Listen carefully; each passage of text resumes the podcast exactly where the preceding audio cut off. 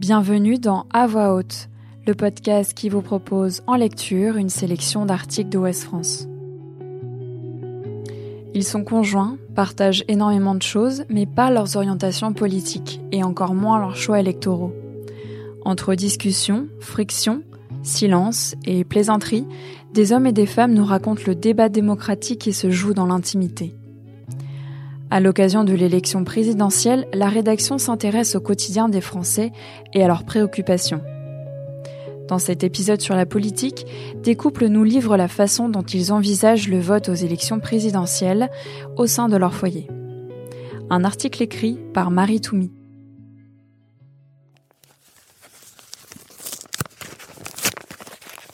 Avant la précédente élection présidentielle en 2017, un sondage IFOP avait mesuré que 75% des personnes en couple interrogées se disaient du même bord politique que leur conjoint, contre 16% d'un bord différent. Cela ne veut pas forcément dire qu'ils votent pour le même candidat, mais ils sont globalement proches. 9% disaient quant à eux ignorer l'orientation politique de leur conjoint. Nathalie, dont le prénom a été changé, a 60 ans. Elle esquive désormais le sujet avec son époux. Sur la politique, les discussions ne sont plus possibles entre nous. Le couple vit dans le sud-ouest et pour l'élection présidentielle le 10 avril prochain, cette retraitée a pris une décision. Je ne lui dirai pas pour qui j'ai voté, pour ne pas avoir de conflit. S'il me le demande, et je sais qu'il me le demandera, je dirais que j'ai voté comme lui. Heureusement qu'il y a des isoloirs. Dans les foyers, on partage les agacements du quotidien face aux décisions gouvernementales. Face à la télé, on réagit devant les actualités.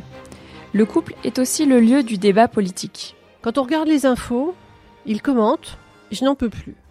Mon mari a des positions fixes. Il soutient la France insoumise et Jean-Luc Mélenchon. Elle, qui a souvent voté à gauche, a déjà mis des bulletins dans l'urne pour le candidat insoumis. Puis, elle a arrêté. Elle appréciait peu la personnalité de son leader et préférait voter pour quelqu'un qui avait plus de chances d'être élu, selon elle. La République, c'est moi C'est moi qui suis parlementaire Poussez-vous de là, ouvrez-moi cette porte Alors cette année, Nathalie va suivre les prestations des candidats à la télévision pour faire son choix. Seule, dans son coin, pour se forger une idée. Dans l'émission Élysée 2022, elle regardait Éric Zemmour sur BFM TV, quand son mari est entré dans le salon. Il a vu, et hop, il est parti sans rien dire. Je pense qu'il va me faire un bourrage de crâne dans les prochaines semaines. Alors nous lui avons demandé si ce n'était pas gênant d'en arriver à préférer mentir sur ses choix électoraux. Si, mais la politique c'est annexe. Une fois l'élection passée, ce sera bon. Guillaume, dont le prénom a été changé, a 37 ans. Et lui aussi a décidé d'écarter les discussions politiques du quotidien avec sa femme. En fait, à certains moments, c'était devenu un sujet de dispute. Maintenant, j'essaye de faire abstraction de, de ses positions et de ne pas imposer les miennes. En fait, on n'en parle plus, quoi. Lui était déjà sympathisant du Rassemblement national quand ils se sont rencontrés.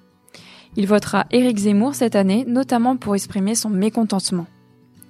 Il dit que sa femme, par son éducation et ses origines, a jusqu'à présent plutôt voté à gauche, voire LREM. En fait, elle a des a priori sur les candidats populistes de droite ou patriotes, euh, alors qu'elle fait pourtant une partie des constats que je fais aussi.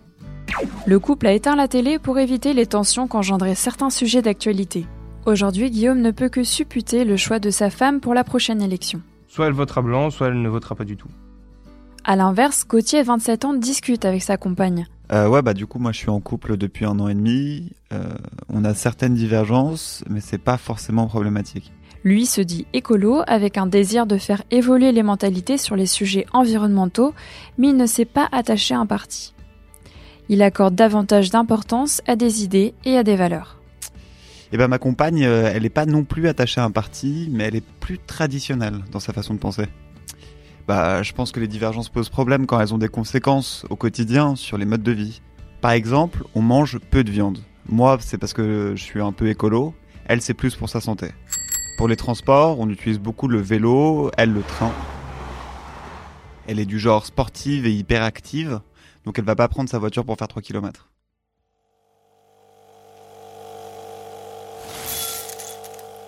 Il essaye de la sensibiliser sur les enjeux environnementaux. Pas de débat politique enflammé, ni de bras de fer autour de la table du petit déjeuner. Il lui a envoyé toute une sélection d'articles avec des infos sourcées et chiffrées. Le mieux, c'est d'essayer de communiquer. On essaye de parler de ce qui nous tient à cœur, en gros. Ma compagne, elle, elle est sensible aux questions environnementales, comme la majorité des gens, mais elle n'est pas consciente des évolutions euh, nécessaires pour tenir les objectifs. Moi, par exemple, je veux éviter de prendre l'avion. Elle, c'est pas forcément euh, son optique. À la présidentielle, il est probable qu'il ne vote pas pour la même personne. Eh ben écoute, euh, je sais pas du tout pour qui elle va voter. D'un côté, elle est patriote, mais de l'autre, elle se retrouve pas dans les idées d'extrême droite. En tout cas, on est tous les deux du genre à s'informer, à lire des articles sur les programmes. Sophie, 56 ans, et son mari, 58 ans, se sont aussi longtemps chambrés et se sont même opposés l'un à l'autre. Pas étonnant, elle a voté LR, UMP et les autres partis qui ont précédé, et lui, socialiste pendant plus de 30 ans. Bah, en fait, au début de notre relation, il me disait que j'étais une petite bourgeoise. Quand on attaquait un débat sur un sujet politique, on se faisait ensuite la tête pendant la soirée. Puis on s'est mariés, c'est devenu un gag. On se charriait. Les soirs de résultats électoraux, ils se lançaient des Tu as gagné, moi j'ai perdu, et vice-versa.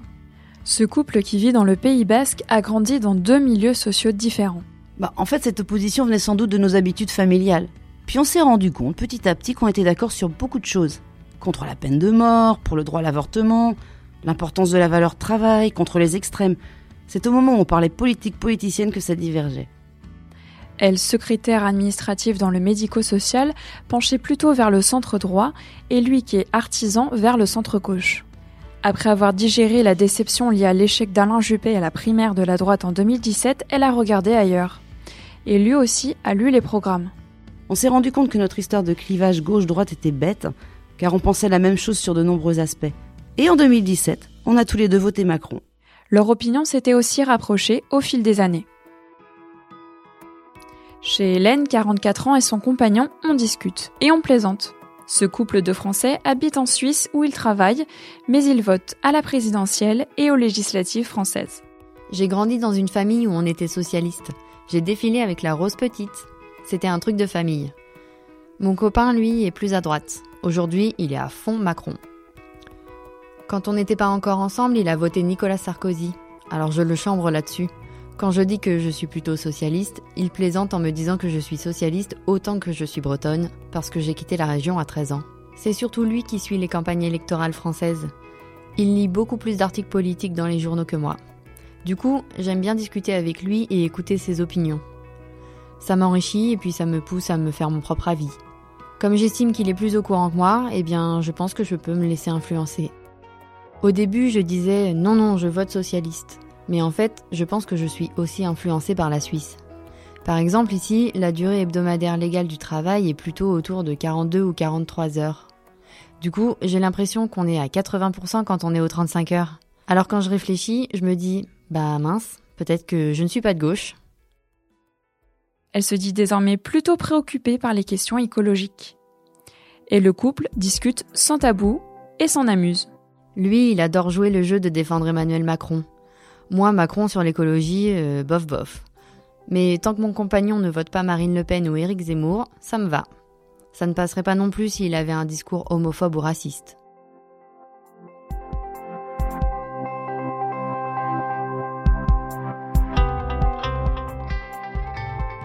Dans ce podcast, les voix ne sont pas celles des personnes interviewées, elles ont été interprétées. Retrouvez cet épisode ainsi que nos autres productions sur le mur des podcasts et aussi sur notre application Ouest France. N'hésitez pas à nous mettre 5 étoiles si vous avez aimé ce programme.